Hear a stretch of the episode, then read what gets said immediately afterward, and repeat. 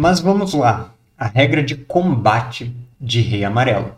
Eu, eu, eu falei no, na outra parte que o combate no Rastro de Cthulhu ele é complexo. Ele tem várias minúcias. Pessoas com certa quantidade de pontos vão usar habilidades diferentes com pessoas com outra quantidade de pontos, tendo uma habilidade. Algumas habilidades agem antes das outras. É, armas de fogo tem várias regras em cima disso. Aí tem regra de arma de fogo contra arma branca ou desarmado. Tem, tem muita coisa em Rastro de Cthulhu. E não são regras particularmente divertidas. Ele não é um RPG de combate tático, apesar do combate ser complicado. Então, uma das melhores coisas que o Rei Amarelo fez foi simplificar o combate. Aí ele tem uma sequência de coisas para fazer. E eu vou colocar elas na tela aqui para vocês. Aí, vai ficar meio cortando minha cara, mas é só eu ficar para esse lado que está tudo resolvido. então, o combate do Rei Amarelo RPG é feito através dessa tabela. E ele funciona assim, começando já de um jeito muito diferente de outros combates. Você começa decidindo com o seu grupo o objetivo. E é importante que o grupo defina o objetivo todos juntos. Então, objetivos possíveis dependem da narrativa, dependem do que está rolando para dar início a esse combate. Então, imagina uma situação em que tem vários guardas da cidade de, de Paris, ali no cenário inicial do Rei Amarelo, que estão armados e criando problemas com as personagens. Esses guardas possivelmente estão querendo prender elas. Então, talvez a situação complique muito se elas agredirem. Então, o objetivo do combate mais adequado seria fugir. Mas talvez elas achem que tem uma chance melhor dando uma lição nesses guardas. Elas vão derrotar eles, mas sem matar. Então, vão tentar é, deixar indefeso. Esse é outro objetivo do combate, é deixar indefeso. Mas talvez os personagens queiram realmente se vingar, porque esses mesmos guardas mataram uma outra personagem ou uma coadjuvante que as, os jogadores gostavam muito. Aí tem outro objetivo, matar.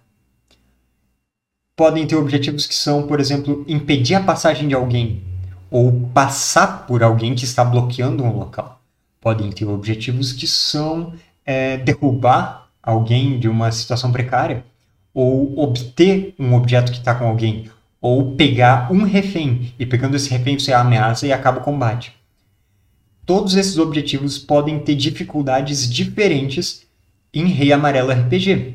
E as fichas das criaturas listam algumas dessas dificuldades. Outras cabem ao narrador definir, é, baseado na situação e num número básico de dificuldade de quem está sendo enfrentado nesse combate.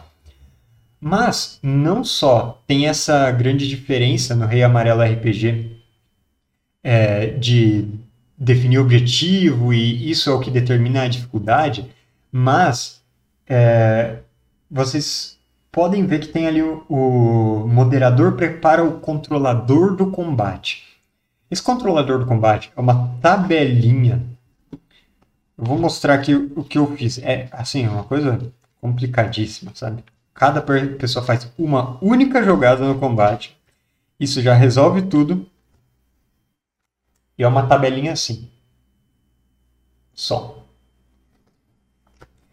Essa tabela, ela basicamente vai listar os jogadores.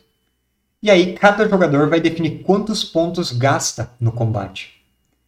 Então, os pontos vão ser gastos da habilidade combate, que é a única habilidade para você enfrentar é, enfrentar os inimigos para combater. Claro que o moderador do jogo, o narrador, pode dar bônus diferentes para as personagens de acordo com os recursos que elas tiverem. As personagens não precisam estar todas iguais nessa situação, mas é, é importante que esteja estabelecida essa dificuldade base, pelo menos.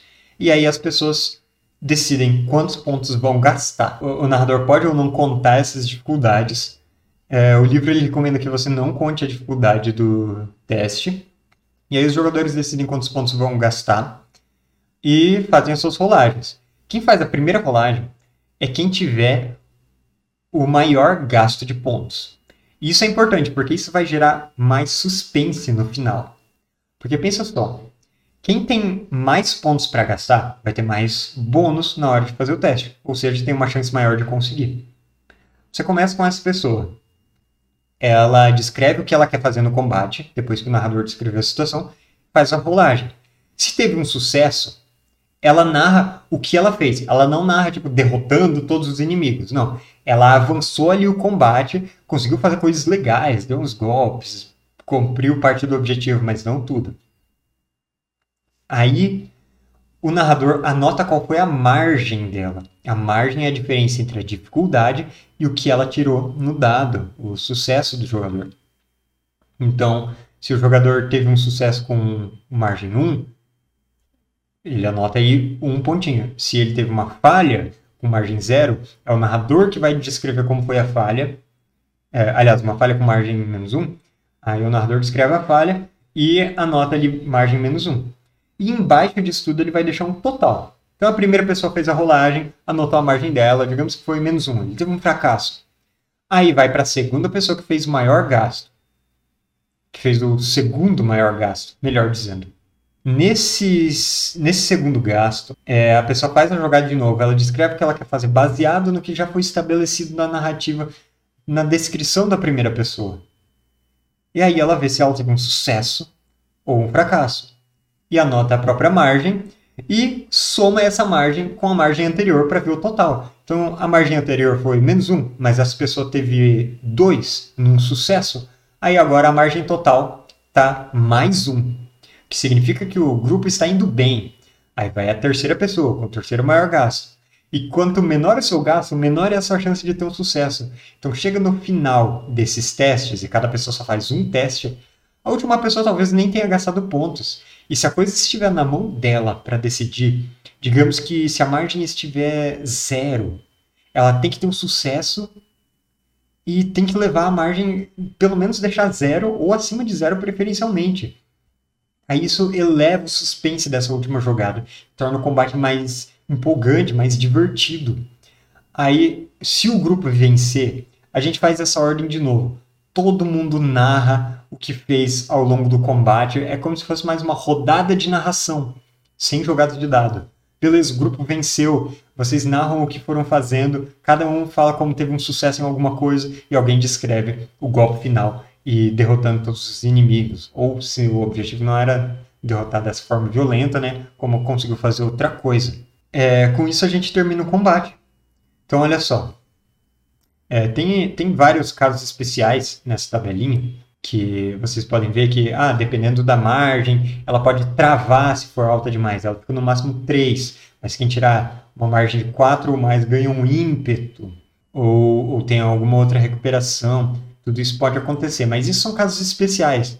O básico é aquilo, define o objetivo. O narrador define a dificuldade. Os jogadores decidem quantos pontos vão gastar quem gasta mais descreve o que vai fazer primeiro, faz a jogada primeiro e vê qual foi a margem de sucesso ou de fracasso. Aí vai a segunda pessoa, aí vai a terceira, aí vai a quarta, aí vai a quinta. No final, vê se a margem ficou zero ou mais. Se ficou zero ou mais, foi um sucesso, o grupo atingiu o objetivo. Se ficou menos um ou menos, foi um fracasso. Isso é um combate de rei amarelo RPG. Eu levei cinco minutos para fazer um combate na sessão de ontem e foi é, ainda um pouquinho demorado porque eu tive que decidir o que as pessoas que não queriam participar do combate iam fazer. Tem essas minúcias no livro também, ele explica bonitinho. Isso aumenta a dificuldade do teste, isso pode também uh, colocar as pessoas para fazerem outros testes que não sejam da habilidade de combate. Tem várias possibilidades, mas em geral o combate é só isso. E ele vai demorar de acordo com o que importa que é a narrativa, é quanto vocês querem descrever as ações de cada um. E esse é o combate do Rei Amarelo RPG, absolutamente mais rápido e mais simplificado do que o de Rastro de Cthulhu.